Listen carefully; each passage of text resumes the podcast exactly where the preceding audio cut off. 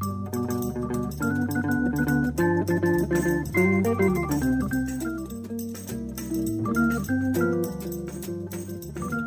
mi gente, les saludo con gusto.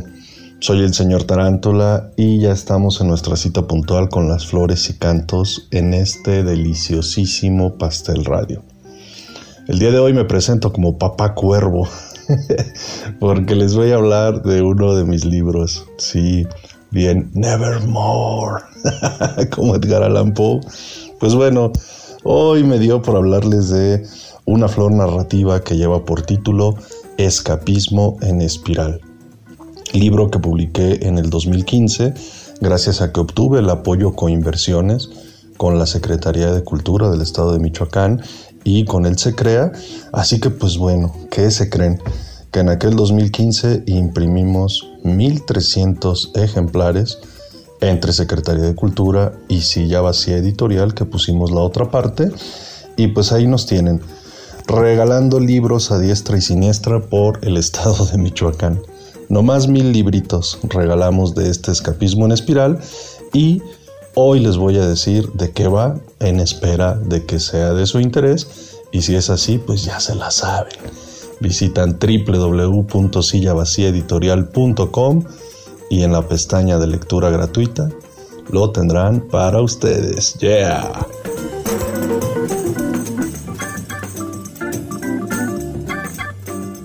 ¿Y cómo la ven? Todavía ni les hablo del libro, ya se los ando promoviendo para descarga gratuita. les dije que iba a ser papá cuervo y ello no da cuenta sino pues de lo mucho que realmente disfruté realizar este libro. Y pues lo primero es eso, el título que le da nombre al compendio de relatos y micro relatos, Escapismo en Espiral. La imagen no puede ser más clara. Eh, cada vez que tratamos de escapar de nosotros, pues me parece que es imposible, porque damos vuelta sobre nosotros mismos, sobre nuestros temores, sobre nuestro bagaje, nuestra educación, la familia y un largo y poderoso etcétera. ¿Y por qué hablo de fuga? Pues por lo evidente. Cuando uno está bien, ahí se queda quietecito en su zona de confort, disfrutando todos los apapachos de la vida, pero, pero, pero, de repente uno se anda queriendo mover y se quiere salir de sí mismo, y pues a dónde vas que más valgas, mi rey y mi reina, si ahí estás bien. Así que el proceso natural que sí me parece ineluctable es que al tratar de escapar de nosotros mismos y de dar vueltas y vueltas, pues bueno, en una de esas nos mareamos y vomitamos absolutamente todo aquello que nos hace daño. Ojalá que eso nos permitiese crecer, pero en esa específica tesitura, en ese escaparse de sí mismo, es que va la redacción de los textos que están en este libro y que, cabe decirlo, son textos que se escribieron a lo largo de cinco años, es decir, se escribieron desde el 2009 hasta el 2014 y en el 2015 pues vieron la publicación gracias al método y al proceso que ya les comenté.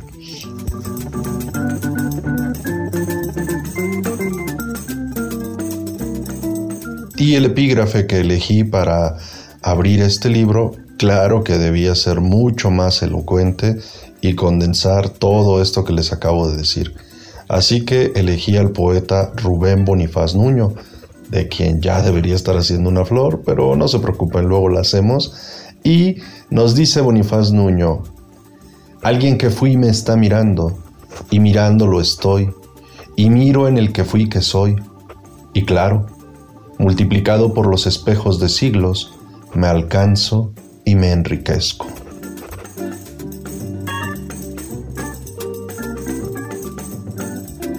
Luego entonces, ahora sí, vienen los relatos tarantulescos, mismos que dividí en tres apartados, ello en atención a la figura narrativa que prepondera en cada uno de ellos. Por lo tanto, tenemos el primer apartado que se llama La fuga perpetua, el cual, al menos desde mi enmarañada cabeza, y lo pongo en el libro, corresponde al córtex temporal, es decir, a los recuerdos. Así que en este primer apartado encontrarán siete microrelatos que, según yo, atienden a los recuerdos de quien los está manifestando. Y para muestra, un botón.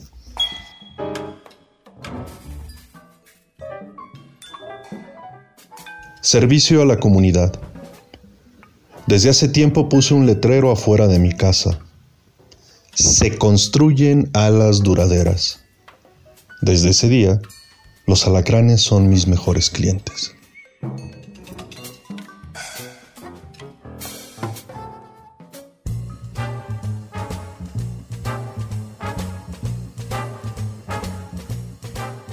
¿Qué hubo? Así o más breve. pues bueno, a este relato le siguen otros seis que van aumentando en extensión y que tienen que hablar, pues bueno, de lo que ya dije, de los recuerdos. Posteriormente viene el segundo apartado, que es el más conciso del libro, donde ya la voz narrativa es un poco más extensa. Ya ustedes encontrarán relatos de una, dos, tres o hasta cinco páginas y este apartado lleva por título Relatos inmersos en rostros ajenos. Para mí está escrito desde los lóbulos frontales, por lo tanto, atiende a la percepción y al pensamiento.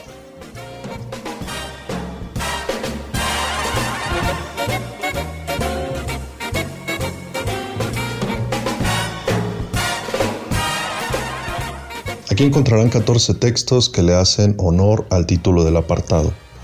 Son relatos que están inmersos en rostros ajenos, es decir, ya no habrá una voz narrativa personal que está evocando al pasado, sino ahora serán múltiples y variados personajes quienes encarnarán estas historias en un pasado, presente e incluso futuro próximo. Por si ustedes gustan una recomendación extra, les recomiendo en esta parte, e insisto, soy el papá cuervo ahora, Los enigmas de un taquero. es un texto que me divertí bastante realizándolo y pues imagínense de qué va. Es un taquero que vende tacos muy muy baratos, cosa que casi no se da en Morelia, ¿verdad? Pero bueno, ya lo han dicho los memes nuestros tacos de tres pesos no han generado ninguna pandemia mundial.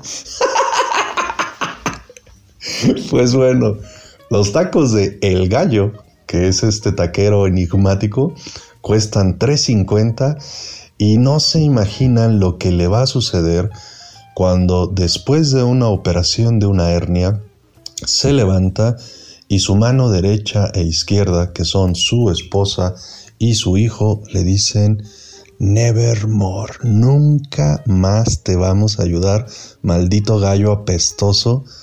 No te vamos a volver a ayudar en tu taquería apestosa. Entonces, el gallo toma su motocicleta y empieza a buscar a sus nuevos pinches. ¿Y para qué les cuento? Es un texto el que me divertí bastante. Cualquier parecido del gallo con algún taquero moreliano o mexicano es mera, mera coincidencia. Pero en serio, ese es un texto en el que me divertí muchísimo y ojalá, ojalá pueda generar eso mismo en ustedes.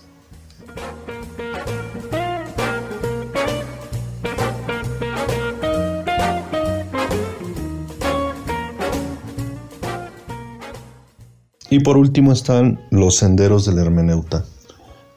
Nueve textos que, según yo, emanan del hemisferio derecho y por lo tanto apelan al significado de las palabras. ¿Qué quiere decir? Son textos breves donde utilizo muchos signos, donde utilizo algunas figuras narrativas y donde apelo a la interpretación obviamente de quien está leyendo.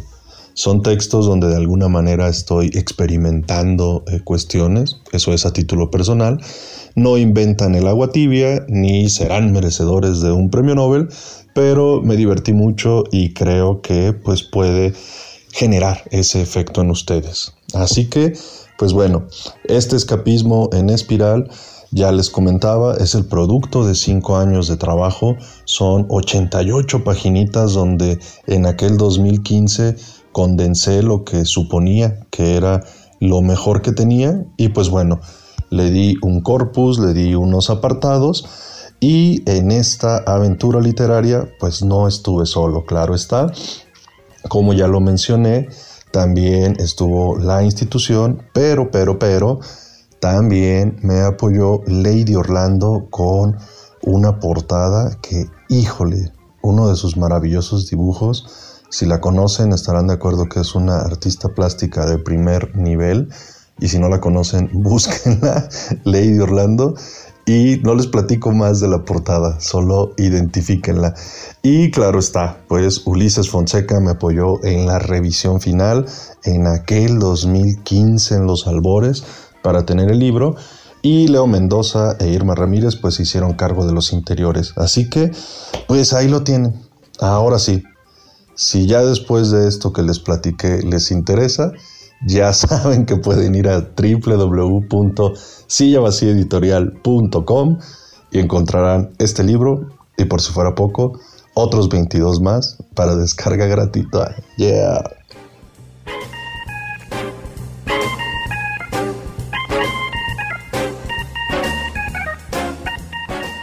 Y así es como damos por terminadas las flores y cantos de este sábado.